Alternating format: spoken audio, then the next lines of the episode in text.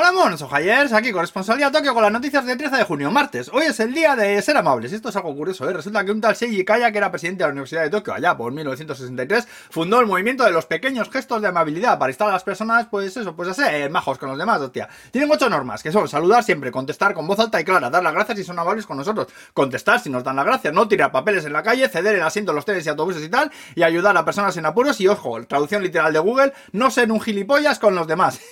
vale, todo el sentido común. ¿Eh? Pero anda que no sería el mundo distinto solo con que todos aplicásemos la última, ¿eh? Que no hay más que news por la calle, macho, news de dos patas, no hay más que hay. Bueno, vamos al lío. Tenemos Tokio lleno de hortensas que da gusto verlo, ¿eh? lo digo. También ayer empezaron a hacer pruebas en la central de Fukushima para verter agua contaminada al mar. Han construido un túnel bajo tierra que desemboca a un kilómetro de la costa y ayer probaban todo el sistema, eh, pero con agua normal, ¿eh? Por ahora vertiendo, ¿eh? Esto del agua radiactiva y tal, los pescadores de la zona ya sabéis que no les hace ninguna gracia. Ya ha habido más protestas, ¿eh? Ayer también, pero no solo en Japón. En Corea del Sur hubo una manifestación eh, delante de la Asamblea Nacional en Seúl, ¿eh? Y también China y otros países del entorno han protestado. Japón, por su parte, dice que no queda otra que hacer la movida así, ¿eh? Y tienen previsto un fondo con el que indemnizar a los pescadores si las ventas decaen porque la gente no se fía y dejan de comprar pescado y tal, ¿eh? Luego han detenido a un estudiante vietnamita en Tokio por cortar el pelo a la gente en su casa sin tener licencia. Vaya que les cobraba 1.500 yenes. Se estima que le cortó el pelo a unas 3.500 personas, a unas 3.000 personas, así que 4 millones y medio de yenes dicen que ganó, ¿eh? Joder, si les corta la gente queda contenta y le pagan, ¿qué maldad hay ahí? Pobrecito mío, déjale que saque una perra, hostia, que es estudiante, copón.